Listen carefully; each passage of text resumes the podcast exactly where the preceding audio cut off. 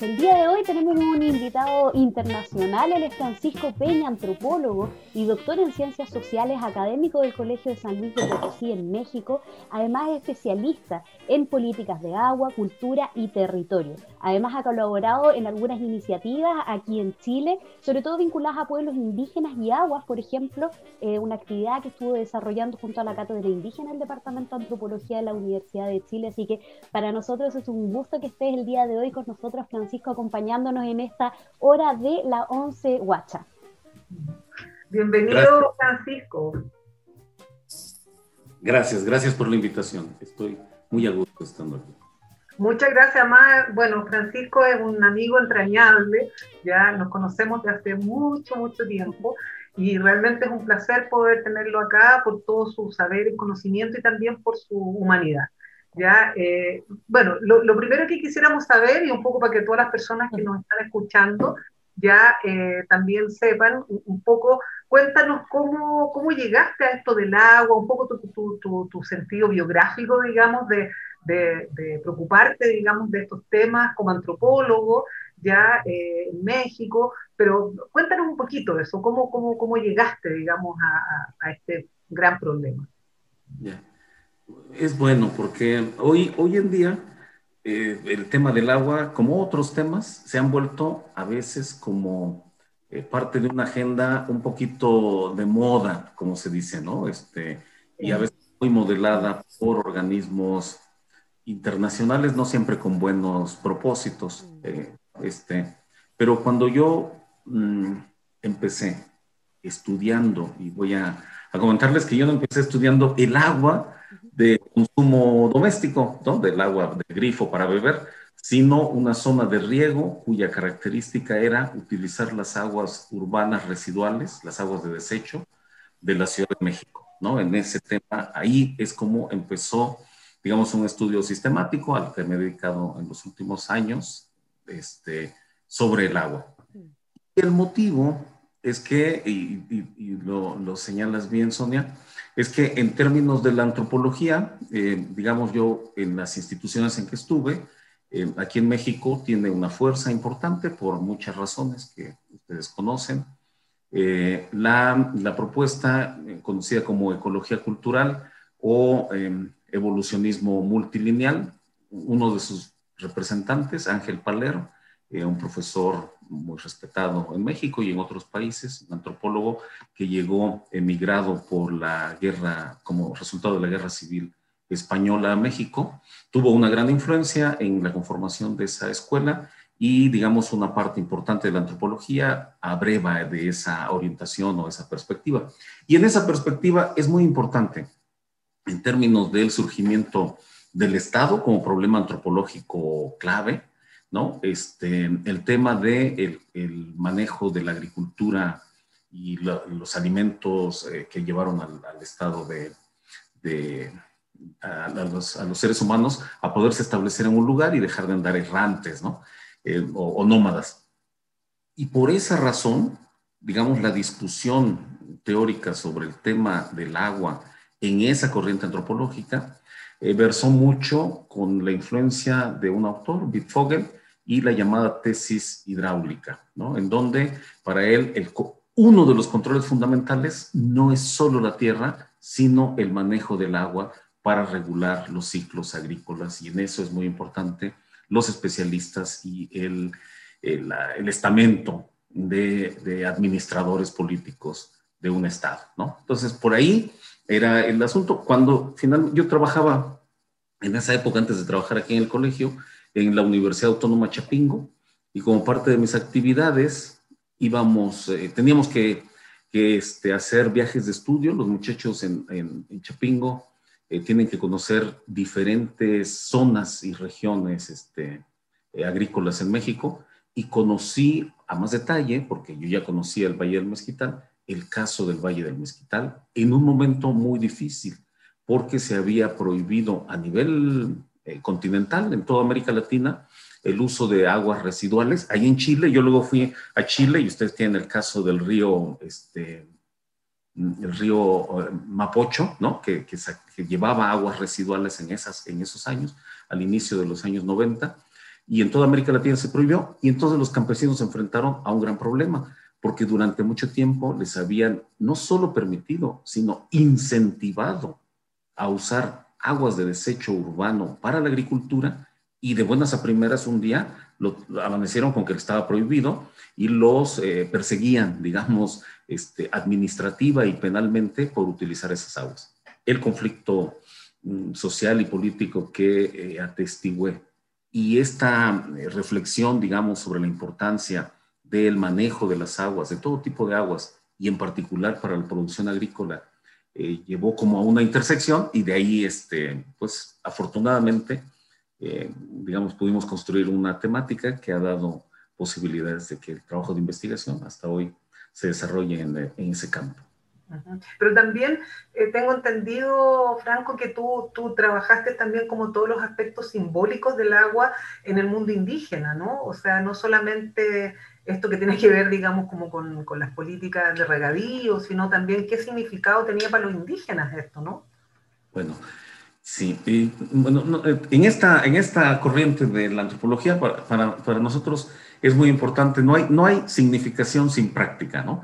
Y justamente eh, el, el, Valle del Mezquital, yo, yo no sé, ah, hubo un tiempo que la escuela, las escuelas de antropología en México abrevábamos mucho en la información y en las corrientes antropológicas de otros países de América, ¿no? Eh, América Latina en particular. Leíamos a los autores chilenos, peruanos, bolivianos, algunos profesores de esos países estuvieron con nosotros, entonces no sé qué tanto se conozca el caso del mezquital, pero el caso del Valle del Mezquital, hay un, hay un profesor, eh, entiendo que es bolivia, eh, peruano, este, Manuel Marsal, que hace su investigación en México y hace una comparación entre el mundo andino, el mundo indígena peruano, y el mundo, el mundo mexicano. ¿Por qué razón? Porque el Valle del Mezquital es un sitio paradigmático de presencia de pueblos originarios. Y efectivamente, lo que, una de las primeras cosas que nos encontramos es que los, los pueblos de ahí tenían un manejo de, de riego también pero ese manejo de riego no estaba vinculado al Estado central, sino al manejo propio de sus aguas en cada comunidad, ¿no? Y por lo tanto tenían que realizar bastantes actividades comunitarias, muchas de ellas de ceremonias que solidifican las relaciones entre la comunidad, representan los ciclos agrarios, em, hacen peticiones, por ejemplo, ¿no? Este, de todos los cerritos que nos encontramos ahorita, recuerdo uno que hace unos días estaba hablando con una persona de allá y le recordé el, un cerro que se llama Shikuko, en donde la gente se dirigía ahí para hacer sus ofrendas, sus peticiones. Ese es un sistema de utilización del agua, digamos, el que está más atrás. Luego, justamente porque el Estado propuso en estas políticas de cambio cultural, de aculturación, la idea de que había que que la manera de quitarles el atraso era un poquito quitarles lo indígena, ¿no? Esa fue la política durante mucho tiempo. Y para esa región, la mejor manera de quitarles esa condición de atraso que se identificaba con el hecho de ser indígenas era llevarles eh, educación, ¿no? Escuelas, alfabeto, decimos nosotros, y agua, o sea, riego. Y entonces vino todo ese periodo de, desarrollo que coincidía con el hecho de que el Valle del Mezquital está muy cerca de la Ciudad de México y entonces se desalojaba. Eso cambió no solo las prácticas de riego, sino como tú bien lo señalas, también muchas de sus prácticas mm, comunitarias, culturales, profundas, importantes, y les arrebató una gran parte de sus conocimientos que ellos tenían perfectamente establecido el, el comportamiento de sus ríos, porque hay ahí ríos de aguas limpias que ellos usaban en algunos lugares, manantiales, en fin, para convertirlos ahora en regantes cada vez más, mm, digamos, eh, industrializados, por llamarlo de alguna manera, ¿no? En grandes cultivos que estaban destinados a algunos mercados justamente de la capital también. Entonces, sí, esta parte eh, simbólica que creo que la hemos platicado en algún momento, no solo tiene esta variante de propiamente del agua y de, y de lo que sería el ciclo de lluvias, la época de secas, el manejo de las peticiones. Es muy importante y en la relación con el agua esta lógica de propiciar que el agua llegue bien y llegue a tiempo, ¿no? Entonces, esa, esas este, ceremonias eh, de, para propiciar que el agua llegue a tiempo tienen que ser necesariamente con el concurso de todos. Si algunos no colaboran, el agua, eso es algo muy importante que aprendimos, eh, he aprendido mucho, que es que si el agua no se da cuenta de la presencia de todos eh, unidos, digamos, conformando una comunidad, el agua, digamos, entristece por esa, esa falta de solidaridad, por esa envidia y se va. Y puede irse la que está en la lluvia, pero también se pueden secar los pozos, los manantiales, porque la gente discute por el agua y se la niega a su vecino, ¿no? Entonces, esa lógica es una lógica no, no tanto de carácter programático, moderno, eh, antiglobal, antiglobalización, sino es un, es un pensamiento profundo, cultural, que tiene que ver con el hecho de que el agua, para mantenerse, tiene que haber una condición general que va más allá de cada individuo. Entonces, todo eso se ha visto efectivamente modificado, impactado por estas condiciones que he mencionado. Eh, hola Franco, muchas gracias por, acompañarnos, muy interesante lo que nos comentas y que tiene mucha relación con lo mismo que tú estabas diciendo ahora. ¿Y, y cuáles crees tú que serían los principales problemas y conflictos por el agua que tenemos ahora en América Latina y en Chile?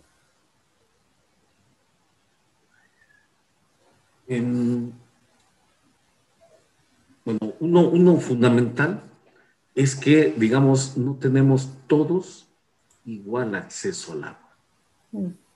Eso es, eso es muy importante. A veces no lo, no lo conseguimos explicar muy bien, porque en, este tema, cuando el, tema del agua se volvió ya una agenda oficial es parte de la agenda internacional, ¿no? Los países y los organismos internacionales la consideran tan importante como el tema del cambio climático, la lucha contra el terrorismo, bueno, ahora seguramente lo del COVID, en fin.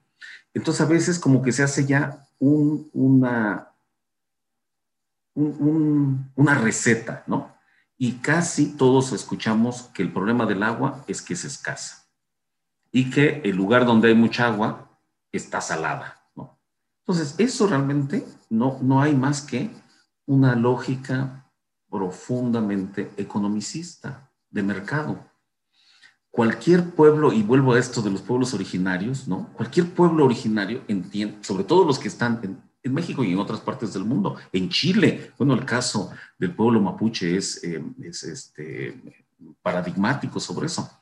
Conocen perfectamente que ese gran depósito, que para algunos ingenieros es como, como si estuviera desperdiciada el agua porque está salada, la gente sabe que de ahí es de donde va a empezar nuevamente el ciclo que llamamos el ciclo del agua. ¿no? Entonces, mientras que para esta lógica eh, mm, de una cierta ingeniería estrecha y de una lógica mercantil, lo que falta es volumen de agua, la verdad para nosotros lo que creemos es que lo que mayormente nos afecta es la profunda desigualdad en el acceso al agua. De tal manera que, que contra de la manera en que mm, funciona el agua, que es alrededor de todo el planeta y en forma de pequeños lugares, pequeños torrentes que se vuelven grandes encuentros de agua, en contra de esa, de esa situación, lo que ha venido viendo es un proceso de concentración, monopolización, acaparamiento, encierro del agua para que unos tengan acceso seguro a esa agua, quitándoles el derecho a la inmensa mayoría. Cuando empezó esto de la agenda, hay ahí por ahí un estudio de, del programa de, hidrológico de, de la UNESCO de Naciones Unidas, diciendo que el problema del agua es simultáneamente una expresión y una causa de la profunda pobreza que hay en el mundo. ¿no? Es la formulación que yo he encontrado más cercana a esto que quiero decir. Pero a veces se olvida, ¿no? Se olvida. Y casi pareciera que la gente es pobre porque quiere. Y luego no tiene agua, pues porque no hay agua, porque es escasa, ¿no? Entonces dice, bueno, usted, parecen un poco nuestros países, poco, una parte, en, relación, en relaciones este, hidroclimáticas, ¿no? El norte de Chile, pues cómo quieren que haya agua para los campesinos, para los, los pueblos originarios de ahí, pues aquí llueve poco, ¿no? Y, más o menos así nos dicen en el norte de México también.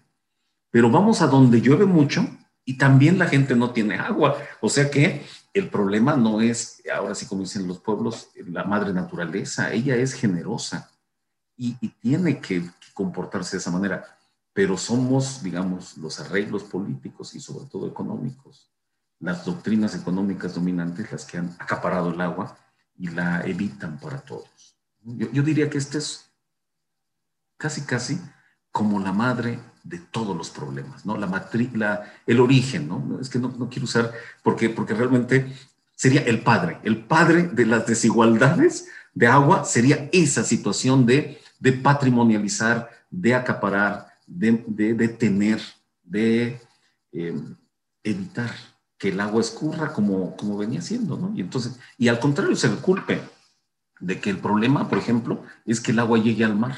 Entonces le quiere detener que no llegue al mar.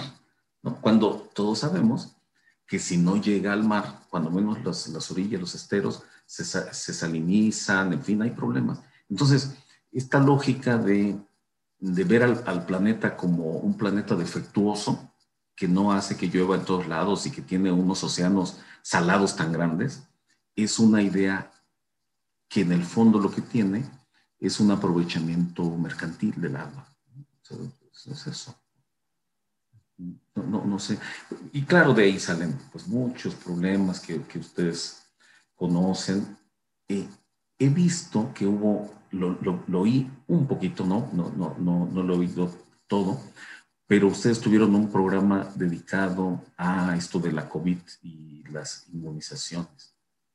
Es algo sorprendente, pero además de las vacunas, las otras reglas o sugerencias para resolver el problema del COVID son sencillas y vienen de muchos años, ¿no? Lavarse las manos y asear los alimentos, en fin, que uno va a consumir. Pero en una fiebre, en una fiebre realmente este, privatizadora, nuestros países, en particular nuestros países de América Latina, se han visto sometidos a esta presión por privatizar los sistemas de abasto eh, domiciliario, de abasto urbano. En Chile entiendo que eh, eso es, pero ¿no? Este, fuerte quizás el reto. Es muy brutal aquí, sí. ¿Perdón? Muy, brutal. Es muy brutal, sí. Aquí en Chile es, uno de los temas, de los grandes temas. Sí, pero además está en todos, los, en todos nuestros países. Aquí, justamente aquí en la de vivo, nos, nos, querían vender la idea de que lo mejor para que resolviéramos todos nuestros problemas del agua y algún otro era entregarle la, el, el, este, el permiso de operación, de manejo monopólico, porque cuando llega una empresa es la única que lo tiene, a, a, es, a ese momento todavía se seguía llamando la empresa Aguas de Barcelona. Ahora ha cambiado de nombre, pero es la misma empresa, ¿no? Entonces hubo una movilización en, en varios sectores de la sociedad porque ya sabíamos, en ese momento ya se estaba presentando el pleito de, las municipalidades de París y las cercanas para ir en sentido contrario, es decir, regresar el manejo del agua a manos públicas, a manos municipales, ¿no? Ya se había descubierto que era una, una farsa, una mentira. Realmente, en cuanto la toman las empresas, lo que hacen es negocio con ella y por lo tanto aumentan los precios, disminuyen el abasto, controlan a los, eh, a los abonados al sistema, en fin. Y, por ejemplo, en una situación como ahorita, ¿qué le va a importar a la empresa que uno tenga agua si no la paga? ¿no? Y, y ahorita, digamos, el, remedio más sencillo es tener una agua de buena calidad para lavarse las manos y lavárselas a los niños, a los, a los ancianos, que en, el primer momento se vio que eran muy frágiles, ¿no? Las personas mayores para este asunto. Entonces, tenemos un problema de salud, el COVID, pero asociado con el agua. Luego tenemos un problema de alimentación asociado con el agua. Tenemos un problema de contaminación asociado con la minería, por ejemplo, o con los cultivos que usan muchísimos pesticidas y eso. Y están, pero en el fondo, ¿no? Espero eh, cuando menos poder este, decir nuestra preocupación. En el fondo lo que hay es una es que se ha impuesto ya, le decimos un, un episteme global del agua, de que el agua es un bien privado y que no se puede mm. mantener en una cierta lógica de uso común, cuando todo lo anterior muestra que no. Y en particular, mm. eh, los, creo que hemos hablado de eso, ¿no? Son, creo los pueblos originarios, que también cuando en ahí con, con, con, ustedes, con Alejandra también, este, platicábamos el asunto de que los pueblos originarios, incluso comunidades agrarias no necesariamente indígenas, están muy claras de la importancia de manejar el agua como un, como un bien común. Este asunto yo creo que es algo muy poderoso. Es, es lo he visto, por ejemplo, relatado, eh, escrito en un texto que ahorita se me va el nombre, de Arguedas en, en, en Perú, ¿no? Un pequeño cuento, un relato, con la idea central de que el agua entristece y se va cuando ve que hay eh, desaveniencias en, en, la sociedad, digamos, ¿no? Es decir, que, está, que ella se siente mucho más cómoda, eh, es más, está feliz, está contenta, cuando el mundo en donde está es un mundo de lo común, ¿no? de la consideración de todos, porque finalmente el agua puede cambiar por el recipiente, pero está constantemente escapando del recipiente, ¿no? Es la idea siempre es que el agua está en, el agua está en tránsito siempre, ¿no? El agua no está hecha para quedarse quieta en un lado. Entonces, esta idea es muy poderosa y, yo diría que es una, es una forma básica de, de episteme en los pueblos originales, en los pueblos que están muy vinculados a la tierra, a esos procesos, es un asunto de, conclusión obvia, ¿no? ¿no? entiende por qué es que la gente quiere cerrar el agua siempre en esos este, grandes dispositivos y tener una llave y un candado y un, y un código para que se diga a quién se le toca y a quién no, ¿no?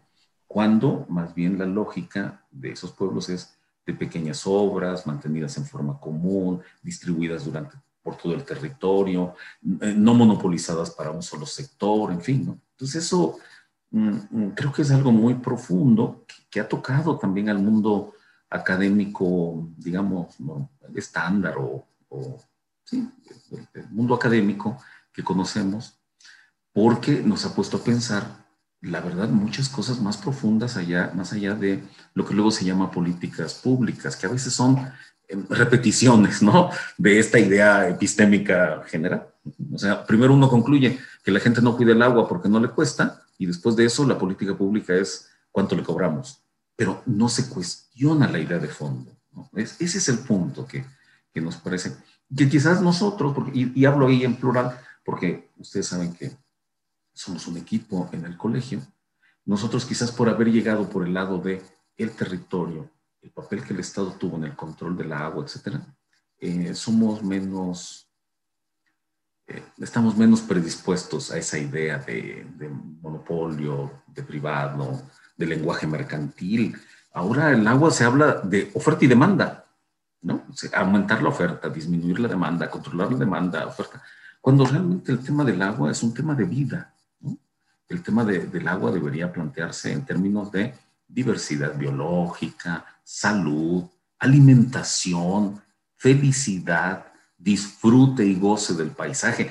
Y todos esos temas se quedaron fuera todavía en el siglo 18, digamos, en Europa, era muy importante el asunto de conservar limpio el río, en particular el río Sena, que para entonces era muy, muy, muy, muy, poco, muy poco limpio, como un asunto de salud, ¿no? De, beneficio comunitario. Pero hoy en día, pues sí, se ha perdido mucho, mucho de eso. Creo que el punto epistémico es muy, muy importante y ahí el contrapunto de otras miradas, en particular esos otros saberes ancestrales, son ayuda, ¿no? Ayuda cuando menos a saber que hay otra manera de poder verlo. Francisco, te quería preguntar porque justamente queríamos ahondar un poco en este vínculo que tú ya nos, has adelantado, yo creo que con unas frases muy, muy bonitas, además que nos dejas de este vínculo del agua, sobre todo cómo se conciende desde los distintos pueblos indígenas en América Latina, de tu experiencia también en, México y bueno, lo que vemos en Chile, y claro, todas las estas epistemes, en el fondo estas formas de comprensión eh, de lo que significa el agua, del vínculo del agua con la vida, con la naturaleza. Eh, y te quería preguntar eh, por esos diálogos, ¿cómo, ¿cómo se hace este diálogo entre lo que tú dices, esta política pública que está más preocupada de lo, del consumo y de la demanda y la oferta, versus esta otra, esta otra visión, digamos. Entonces, ¿cómo, cómo podemos hacer dialogar estas, estas epistemas, como dices tú? Bueno, fíjate que una, nos, hubo un momento en que uno piensa que es un asunto de comprensión solamente, ¿no? O sea, que en algún momento la gente entenderá, eh, sobre todo, yo, yo en, en general lo, lo, lo, sabe, en particular creo que en esa ocasión que charlamos ahí en, en, la universidad, insistí en eso, yo no, no asocio una manera de pensar con una profesión, ¿no? Porque a veces se dice, es un asunto de ingenieros, querer hacer presas y eso. Yo creo que no. Eh, yo creo que hay ingenieros que son muy sensibles. Por ejemplo, a mí me encantó Yo tengo mucho ese recuerdo, me gustaría volver a hablar en particular con las compañeras que estaban en el asunto de la alfarería y que utilizaban los, este, los sedimentos. La compañera lo explicó de una manera magistral, ¿no? Y conozco profesionales de la universidad que son sensibles a eso y tienen una idea de un río como un ser vivo, que es una cosa básica, ¿no? En, en los pueblos en los pueblos campesinos, en, los, en, una, en estos que abrevan de un conocimiento ancestral. Pero no solamente. Yo creo que hay que reconocer que haya muchas propuestas desde las universidades, ¿no? incluso algunas muy detalladas y muy elaboradas, que tienen este mismo pensamiento sistémico, ¿no? la importancia de ver las cosas en su conjunto. Entonces, si quisiera eso, porque no, no es la idea, digamos, mercantil no es propia de los técnicos que van a la universidad y la idea, ¿no? Entonces, eso quisiera eh, plantearlo. Y entonces antes pensábamos que podía ser un asunto de comprensión, ¿no? Con el tiempo, pues dándoles muchos cursos, entendiendo, este, ¿no? La teoría de Gaia, las teorías de la complejidad, en fin. Pero la verdad es que no es solo un tema epistémico. Y ahí es muy importante el sujeto, el sujeto, la colectividad, digamos, epistémica, que tiene también un arraigo en el territorio y intereses. Es decir, los pueblos no solo tienen esa concepción, que a nuestro juicio es mucho más cercana a lo que realmente pasa, sino que por su ubicación en el territorio tienen especial interés de conservar ese espacio para las generaciones que vienen y para vivir bien. Mientras que los que llegan con una lógica de, eh, entre más rápido mejor, ¿no? Son los que no están ahí, van de paso con esta, ¿no? Muchos teóricos lo han explicado, ¿no? Esta idea de que el mundo es global y no nos lo acabamos, pero realmente cuando pasan parte por parte en donde van tocando base, la idea que se trata es de llevarnos todo y llevárnoslo pronto. ¿no? Entonces, ya vemos un problema, digamos, del diálogo, que el diálogo no es solo epistémico, sino también tiene que haber una cierta lógica de control, de alto, ¿no? De, de, de respuesta política para defender el territorio. Y es un, es un asunto cultural. Mucho de este diálogo epistémico se da en procesos de significación cultural muy profunda, en donde las ceremonias tienen mucha importancia también en términos de el debate, también en el camino de los otros, y ahí importan mucho los aliados, ¿no? Muchos pueblos originarios encuentran aliados. El profesor alemán que el otro día conocimos y que coincide con nosotros, eso es muy importante, porque están conformando otro bloque de opinión y de, de acción, pero también el control territorial. Yo creo que ahí también es muy importante en, este, en esta situación la, el respaldo de poblaciones que sin ser originarias eh, coincidimos en el interés o coinciden en el interés de defender la vida. Yo creo que ahí, en ese punto, es, eso es muy, muy significativo. Lo que nos hemos encontrado en general es que hay una cierta lógica, por los que tienen esta idea de llevarnos todo, de lo perdido, lo que aparezca, como dicen, em, tienen además el poder económico, tienen el control de las, de las autoridades. Miren, que aquí en México no cantamos, como decimos nosotros, mal las rancheras, ¿no? Se pueden ir un director de la Comisión Nacional del Agua, era una persona de intereses inmediatos, directos, absolutamente documentados. Había sido gerente de una gran empresa de lácteos que tenía en una situación de destrucción ambiental una gran zona del país porque extraía agua para los forrajes, para mantener las vacas, para hacer la leche de su gran negocio.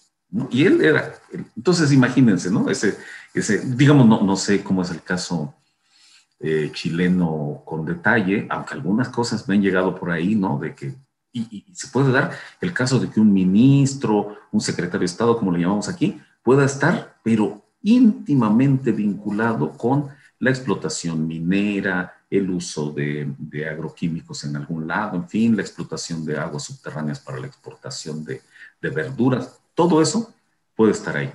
Entonces, es muy importante, pensamos nosotros, que en este diálogo haya condiciones de piso más parejo.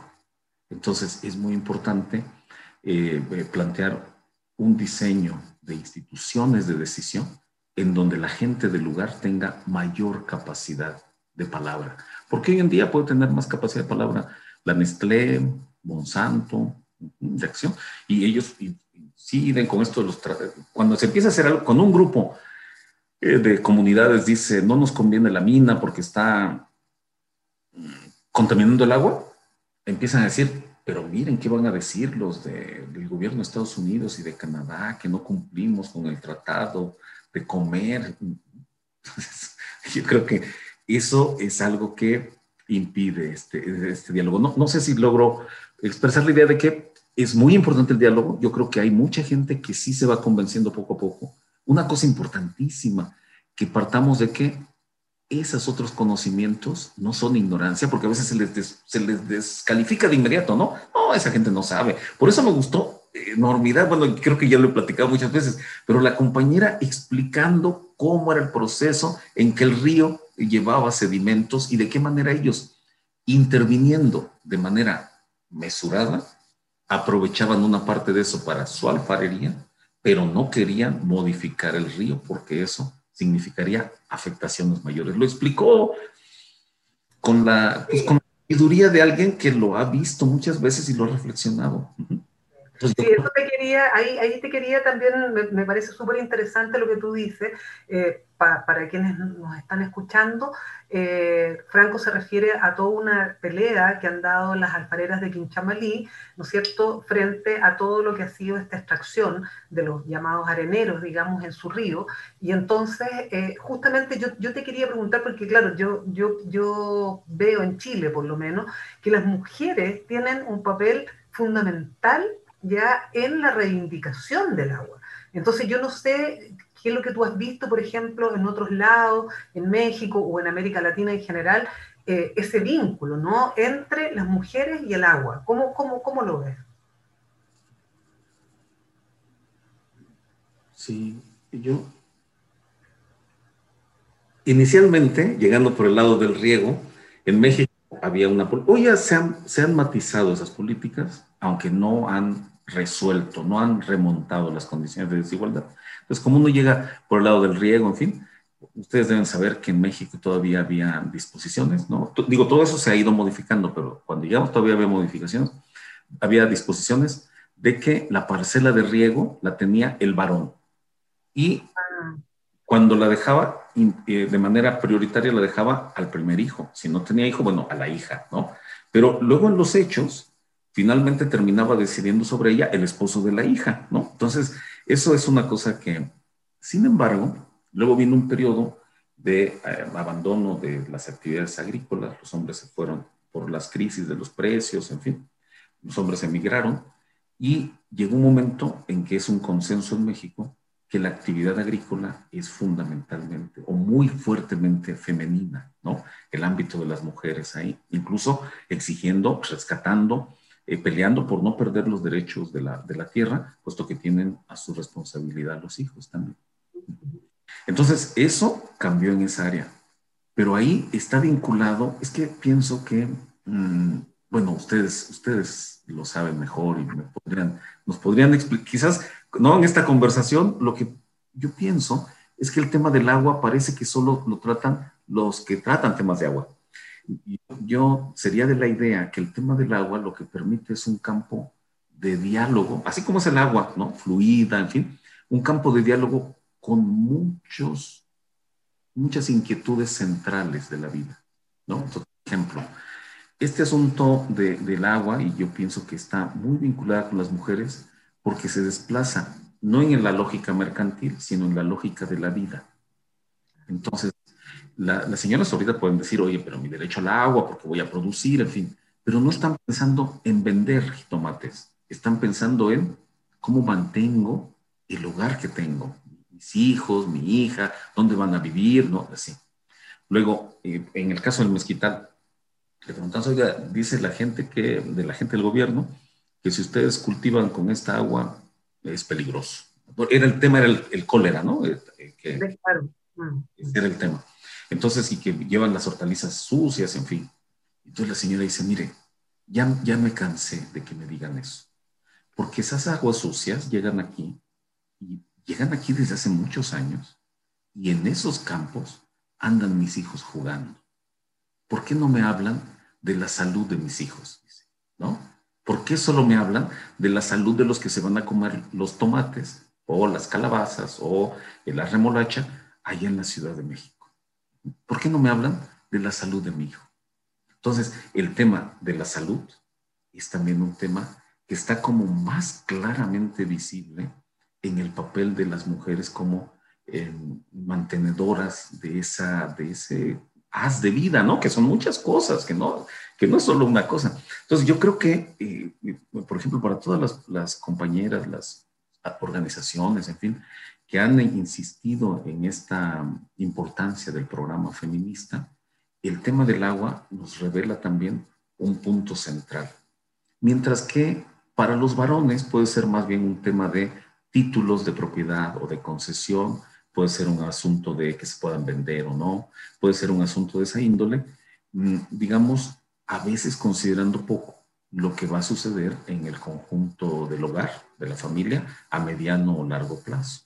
Entonces, temas como la alimentación, temas como la salud, temas como la seguridad de la familia, están muy vinculadas al agua y en ese punto las mujeres han sido muy, muy persistentes y de primera fila. Bueno, ustedes conocen los pleitos contra la contaminación que hacen las mineras en Cajamarca, en muchos lugares de Perú, ¿no? No solo Cajamarca, en muchos lugares de Colombia, en muchos lugares de Bolivia. El pleito en Cochabamba para rescatar nuevamente de uso público el asunto de, del agua doméstica, las mujeres están en primerísima fila. ¿no? En, México, seguramente en Chile, se, a veces no sabemos qué transitan por nuestros eh, medios de comunicación, pero hubo un movimiento que se llama las mujeres zapatistas mazaguas, en donde eh,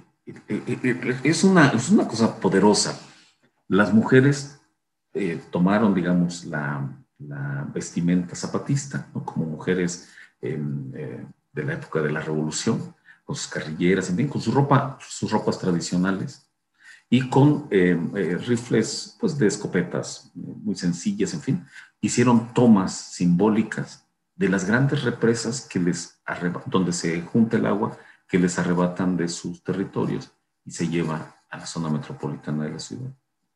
No exigiendo que todo el agua era de ellos, sino que ellas no habían sido consideradas y estaban ahora requiriendo también que se les considerara. Y los varones iban con la cara tapada y a la pregunta decían que ellos iban con la cara y, y marchaban siempre en las filas de atrás.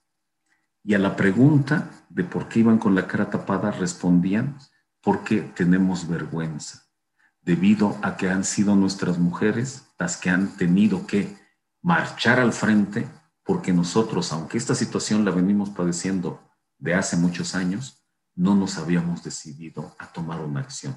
Entonces, hay ahí una, una lectura cuyo eje es el tema del agua, del agua territorializada, ¿no? de defender ahí donde viven esos pueblos, pero que también pasa por el eje de esa reconstitución de, las narrativas de género en la lucha. Entonces, las mujeres marchaban con el rostro a descubierto, a veces cargando a sus hijos en el rebozo, ¿no? Así, y los hombres atrás con el rostro cubierto. Venimos cubiertos porque tenemos, se nos cae la cara, así decimos amigo, se nos cae la cara de vergüenza.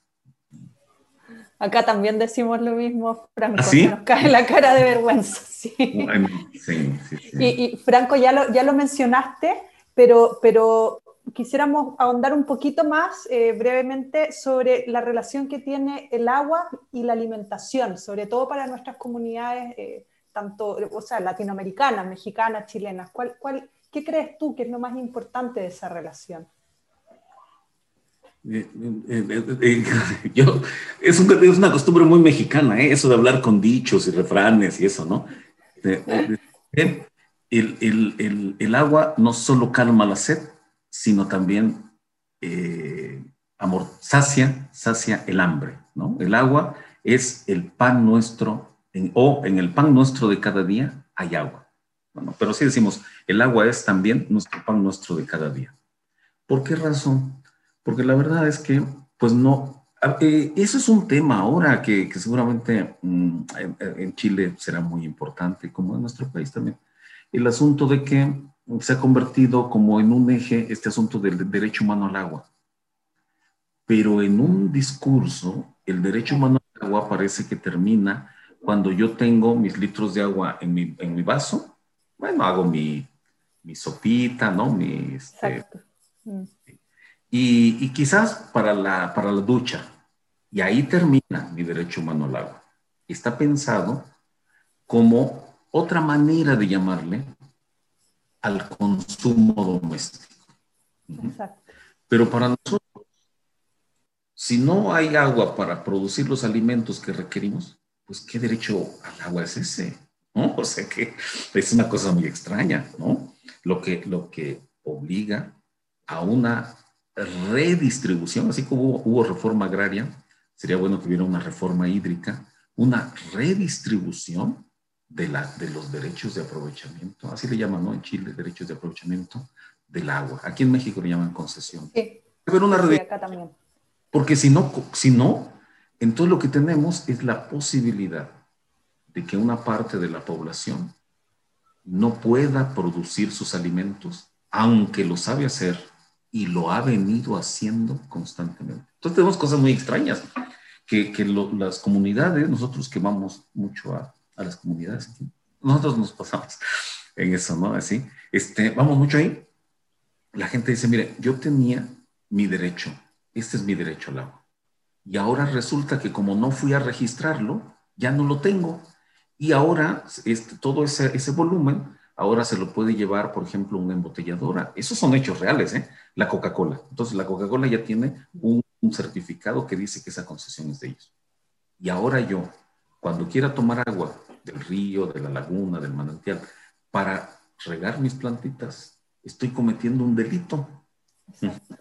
¿Sí? Entonces, una cosa muy importante es que se pierde capacidad de autonomía si el asunto no se contempla para la alimentación con derechos equitativos en el agua.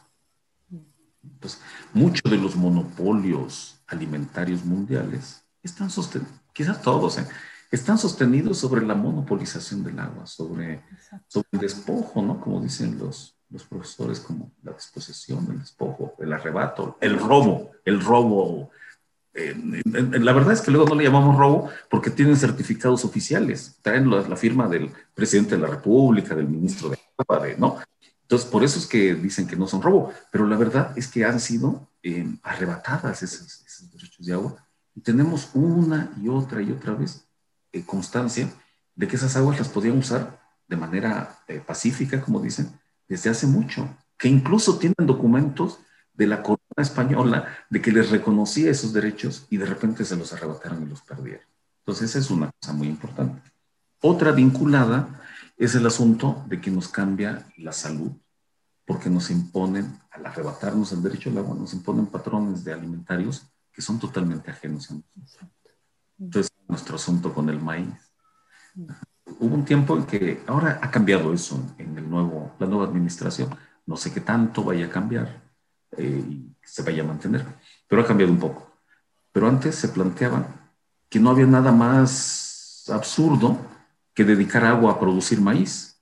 El maíz se consideraba, pues, ¿no? O sea, pues como cuánto, cuánto dinero vas a ganar, ¿no? Y como eso no, pues entonces mejor lo compramos en Estados Unidos. Pero el asunto del maíz que consumimos nosotros es fundamental para la salud y la manera en que lo consumimos también. ¿No? Nixtamalizado, hemos platicado de, nixtamalizado, es muy importante eso. Entonces, está la autonomía para qué alimentamos, la salud sobre con qué nos alimentamos. Eso es algo muy importante. Y yo creo que también está en juego procesos de, em, de, pérdida de conocimientos, de, de captura de conocimientos fundamentales, fundamentales. Es decir, hay un despojo no solo del proceso alimentario, sino de todo lo que el proceso alimentario tiene como conocimiento.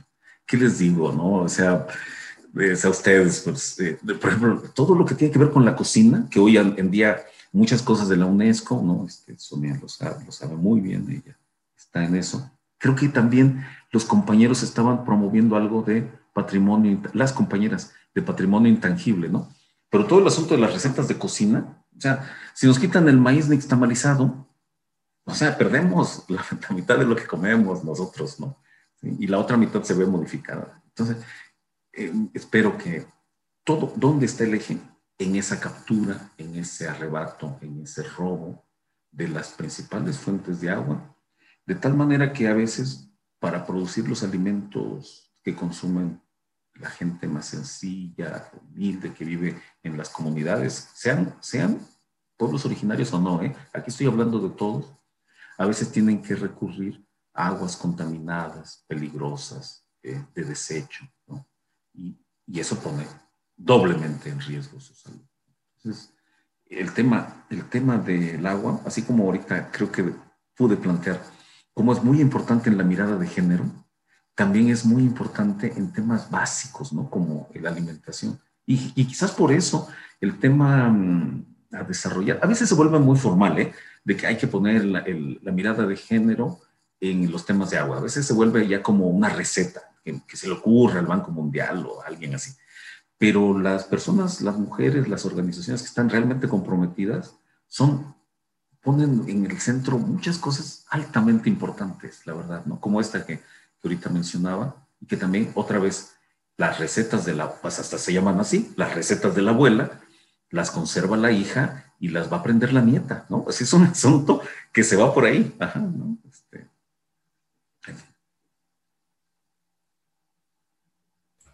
Ale, estás con el micrófono puesto, apagado. Ahí sí. Sigues con el micrófono. Ahí sí, ahí sí. Lo logré, lo logré. Eh, no, Francisco, te quería preguntar porque sin duda la, reflexión que nos da es, muy interesante y es particularmente importante hoy en día en Chile, porque eh, no sé si lo conoces, pero estamos eh, a puertas de un proceso constituyente que en el fondo se está buscando una asamblea y se van a hacer elecciones para que hayan representantes a nivel nacional para escribir una nueva constitución, ya que va a ser después ratificada en plebiscito. Bueno, estamos en todo ese proceso. y uno de los temas relevantes que se han planteado es que en la Constitución debería estar el derecho al agua. Y ahí justamente te quería preguntar, a propósito de esta multiplicidad y de esto, todas estas temáticas que se abren cuando hablamos del agua eh, y de entender el agua como un derecho. Tú decías, bueno, hay, muchas veces se entiende como un derecho, pero que está asociado a este consumo del agua en, en los hogares, que no tiene que ver con esta dimensión amplia, digamos, que involucra el, el tema del agua. Entonces te quería preguntar, ¿Cómo crees tú que esto debería expresarse como en su completud, como, como para que se pueda comprender todas las dimensiones cuando hablamos de derecho al agua? Eh, em, sí. Perdón, y yo quisiera agregarle ahí a, lo que dice la, Ale, la Alejandra. Eh, ¿Tú conoces, por ejemplo, constituciones en las cuales exista el derecho al agua o que se trate, digamos, el, el tema? Sí, Sí, bueno, ha, habido una reforma especial de eso durante un buen tiempo y como ustedes saben, nosotros vamos, el equipo de, México, ¿no? Trabaja mucho con los compañeros de justicia hídrica, cuya sede está en, en, el, en el Centro Bartolomé de las Casas de Cusco, Perú. Entonces conocemos y en particular eh, sería interesante ver la experiencia de los compañeros de Ecuador que llevan adelante una transformación eh, que, que es muy importante el adjetivo, el calificativo, ¿no? Es derecho al agua o derecho humano al agua. Justamente ahí ya hay un primer problema. Eh, en rigor, digamos, hablar de derecho humano al agua deja fuera a los no humanos. Y justamente ese es un gran problema, porque lo no humano tiene, digamos, sería, sería una insensatez dejar sin agua a los peces del mar. Es una insensatez, es una insensatez. No, más lo, lo, dice uno y pues es obvio. Entonces, plantearse, dicen, derecho humano al agua, es volver nuevamente, ocultar bajo una idea supuestamente social, supuestamente de preocupación por la gente, ocultar nuevamente un asunto de mercado. ¿Por qué?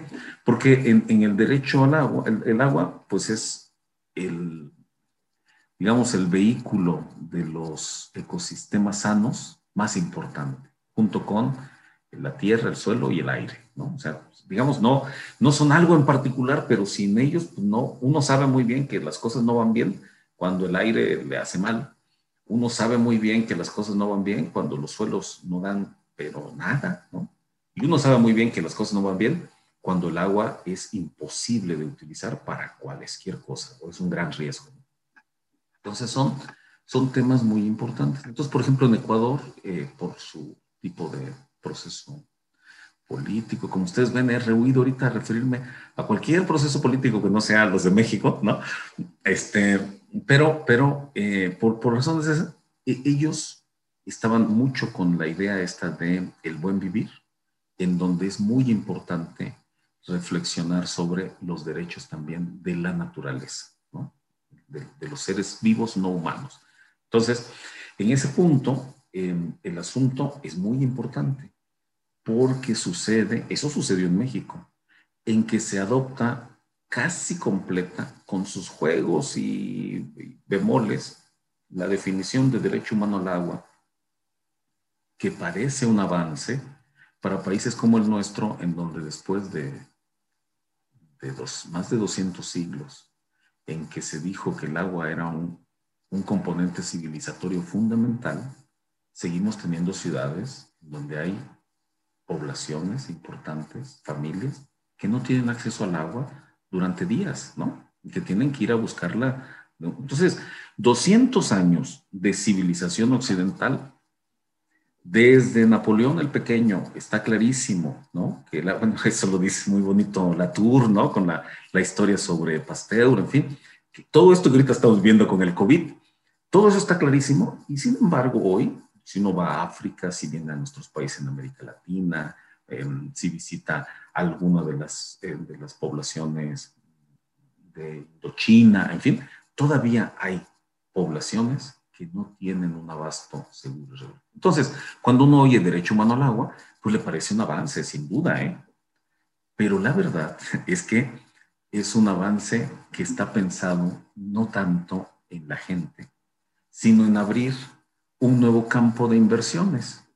Porque después de eso viene acompañado el hecho de, ¿y por qué estas colonias no tienen, estos barrios, eh, no tienen agua? Porque el Estado no tiene dinero para llevárselas. Ah, fácil contraten una empresa privada, en una asociación público-privada, nosotros se las vendemos, les agradecemos. Por supuesto, nuestros precios son los pues, precios de competencia.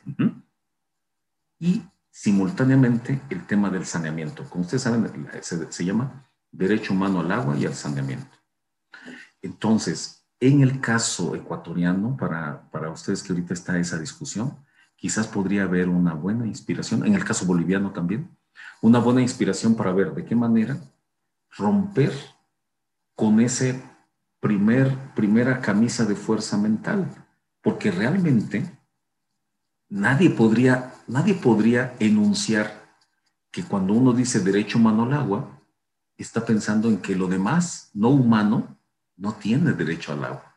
eso por eso, por eso es, una cosa muy importante el asunto que, que planteó Sonia y yo se lo agradezco porque luego a veces me, me se, me, se me olvida mencionar este tema, ¿no? que, que ella siempre me lo, me lo recuerda, es un tema epistémico de fondo. O sea, ningún pueblo originario podría pensar, ninguna, ningún, ningún, ningún experto, experta, ningún, ninguna mujer u hombre de conocimiento, así es lo correcto llamarles, ¿no? Ninguna mujer u hombre de conocimiento, ninguna machi, ¿no? Ningún, ningún curandero, ninguna curandera en México podría enunciar el asunto del agua sin pensar en los peces, sin pensar en los, en, los venados, sin pensar, eso es algo importantísimo, ¿no?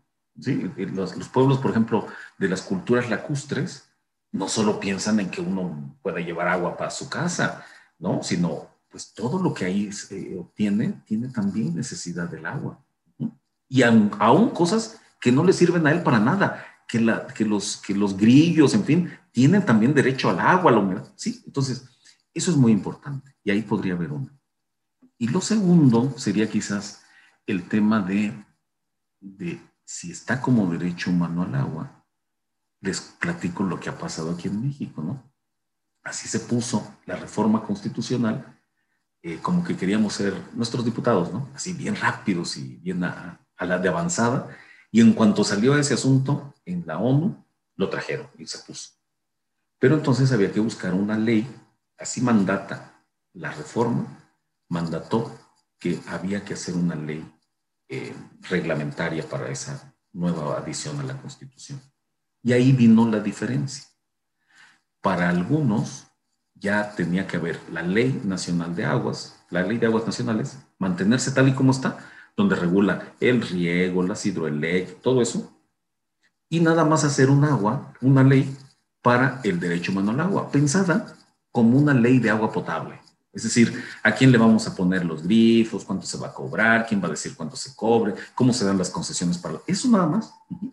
Entonces se formó una, una coalición de, este, grupos civiles, de profesores también, hay profesores, profesores, mucho mujeres organizadas en sistemas comunitarios de agua, tanto en el medio rural como también en el medio periurbano. ¿eh? Este, en fin, todos ellos. Y una primera cosa es reformulemos que estamos entendiendo por derecho humano al agua. ¿sí?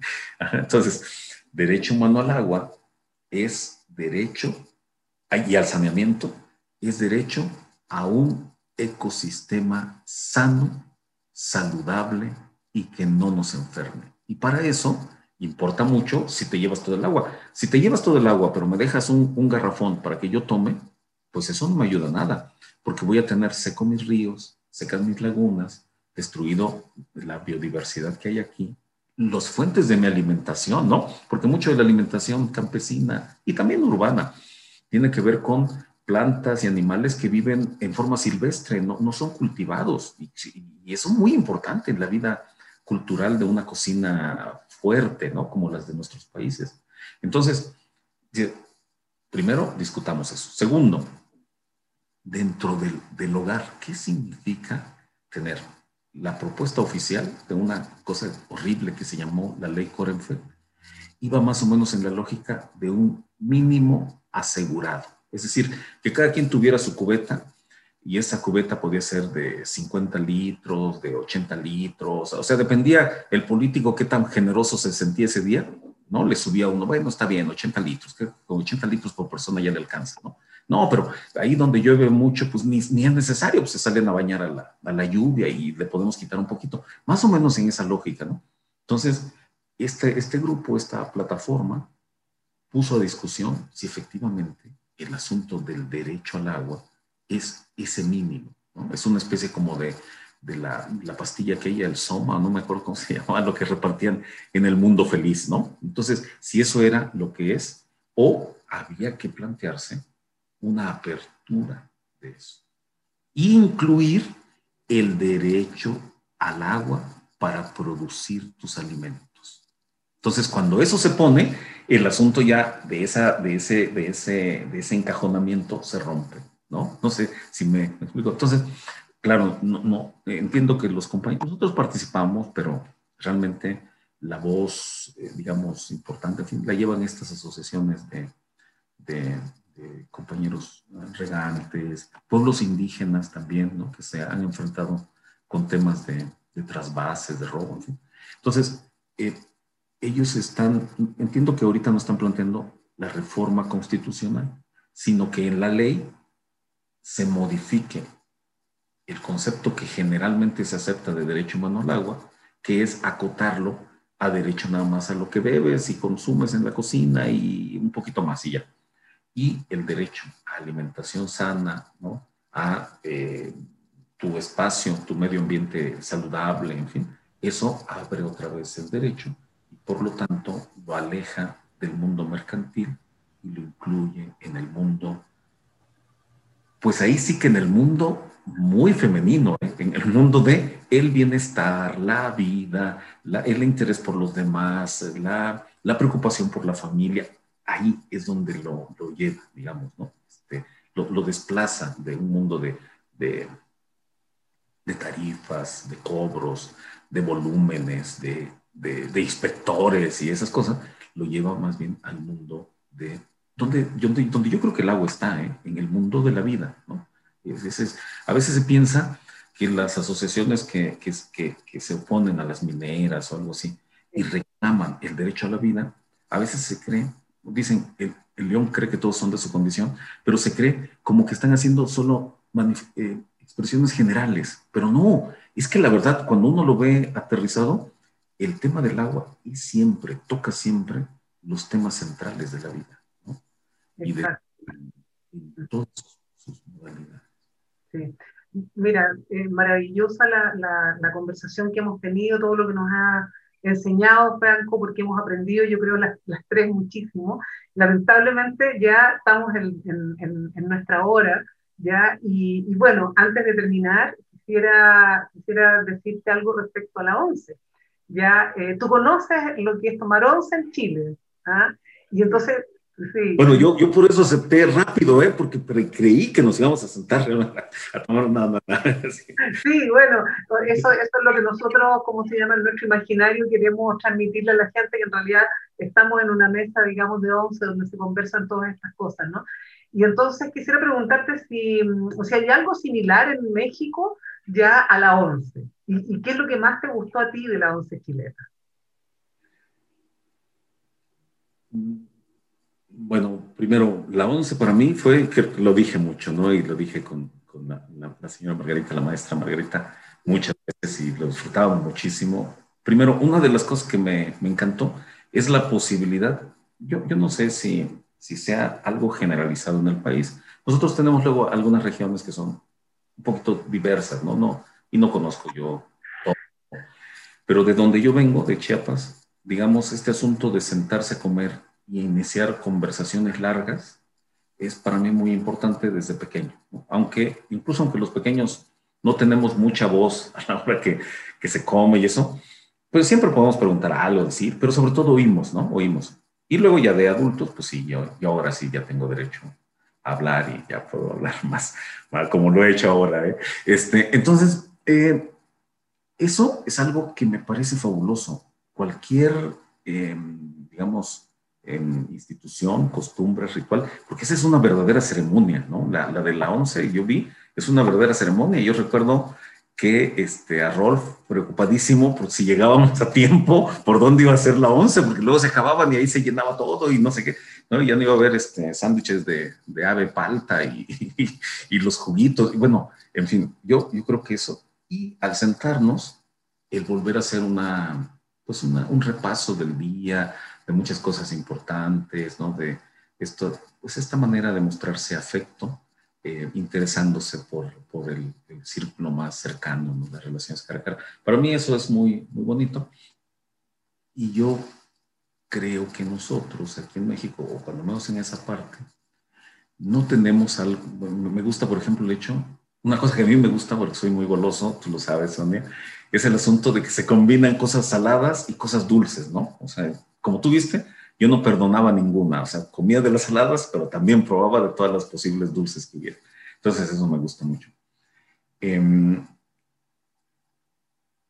pienso que aquí no tenemos una institución así que se pudiera asemejar quizás a la, a la hora del té, aunque entiendo que es muy local, ¿no? Con estas 11, estas 11 letras que aluden a, una, costumbre muy de trabajadores, en fin. Entonces, eh, aunque no tenemos esa diversidad de, de, cosas que se llevan a la mesa y esa,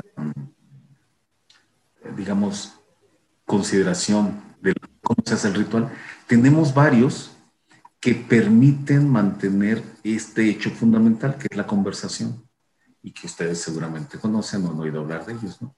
Desde ir a comer los tacos, ¿no? Para nosotros los tacos es, o sea, los tacos son los tacos, ¿no? Y uno no puede, para empezar, ¿con quién va uno a comer los tacos? Siempre va a ir a uno a comer los tacos, de preferencia, ¿no? Fundamentalmente con ese primer círculo de muy amigos, compañeros del trabajo con los que uno se ve, se queda, ¿no? Para ir a, vamos a ir a los tacos, ¿no? Ir a los tacos no es la hora del desayuno, no es el almuerzo, no es la cena, son los tacos. Y este, bueno, tiene que haber una buena conversación. Y en Chiapas los tacos son una, son una diversidad de fritangas que se llaman em, la cena, las cenadurías. Entonces, en la cenaduría se va, se puede ir y traerlo a la casa y compartir esa diversidad, o se puede estar ahí en ese local, en ese establecimiento y también hacerlo. Y la conversación se alarga porque uno se espera a que las personas encargadas del establecimiento los prepare, como en los tacos, ¿no? O sea, uno no llega y ya se pone a comer, sino que llega y hay un tiempo para platicar, en fin, ¿no? Y hay una diversidad, las garnachas, las empanadas, los tacos tostados, en fin, eh, que hace que nunca haya posibilidades de aburrirse, digamos, ¿no? Entonces puedes a la otra cambiar un poco las combinaciones y cosas así. No sé. Mm, hay otras instituciones, por ejemplo, a mí una que me, a mí me gustan todas, donde se sienta uno a comer y a platicar. Este es el de unos panes que se llaman las coyotas, que están rellenos con piloncillo. Ajá, son panes de harina de trigo, piloncillo, que se, se, se acostumbran en el norte, en particular en Sonora, e igual, digamos, no es parte exactamente de la comida, sino hay una hora en que salen de la panadería. Un poco como las, las empanadas de pino de ustedes, ¿no? En que salen ahora la panadería y entonces van por ella y se toma también como una bebida, ¿no? Y se, y se conversa, en fin, o sea que yo creo que los, los de América Latina nos, nos, nos pintamos solos para eso. Sí. nos dio hambre ya para ir a comernos un... tenemos, que ir a, tenemos que ir a los tacos. Eso, unos tacos. Qué rico, con, con, con palta, aguacate, como le dicen ustedes, creo. Eh, Franco, muchas gracias. Nosotros también, es un ritual eh, de cada hora de 11 Watchan, eh, es, pedirles a nuestros invitados e invitadas si nos pueden enviar un breve mensaje con lo que ustedes quieran transmitir para las personas que nos van a ver este día. Así que tú, tú mismo. Pero ahorita lo digo.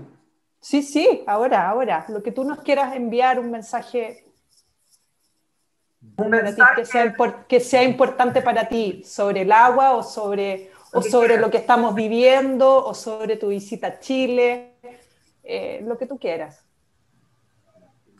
Bien. El tema del agua, para mí quizás no hubo, pues no hubo tiempo de, de todo, pero para mí el tema del agua está muy vinculado a Chile por dos razones. Hay más, pero mencionaré dos.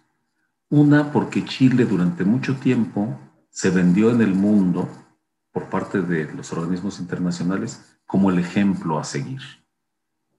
Y cuando lo conocí me di cuenta que la disposición legal y el arreglo institucional en Chile es altamente inequitativo e injusto con la gente. Está pensado solamente para usar el agua en los negocios. Pero la segunda es que conocí, y ustedes saben, siempre que puedo lo menciono, siempre que aparece ese, ese tema, en esa ocasión estaba la resistencia de las hermanas que se oponían desde una pequeña, desde su pequeña casa, a el llenado de la presa Ralco Ralco, que iba a inundar sus, sus, sus, eh, territorios, su, su propiedad. Y lo hicieron con una entereza, una dignidad y una persistencia que me hizo saber que aunque el modelo chileno no era ningún ejemplo, lo que sí era un gran ejemplo era la capacidad de dignidad, lucha, resistencia vital en defensa de la vida de esas mujeres. Siempre, siempre las llevo en mi memoria y creo que Chile tiene ahí una gran enseñanza.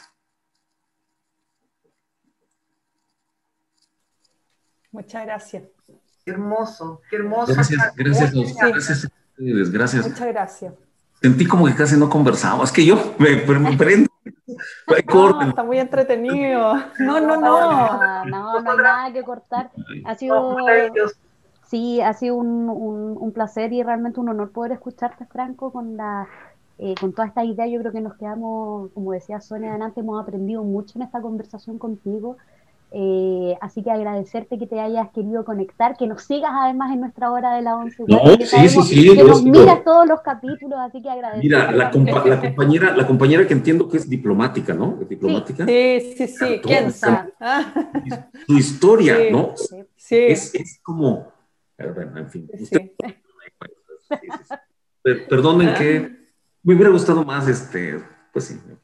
No, no, ha sido muy vital para nosotros, Franco, porque justamente lo último que dijiste es, es, primordial para el momento en el que estamos como país. Entonces, que lo vea alguien que, que, ha visitado Chile, pero que no vive en Chile, es muy positivo también. No, no estamos tan mal como sociedad ahora.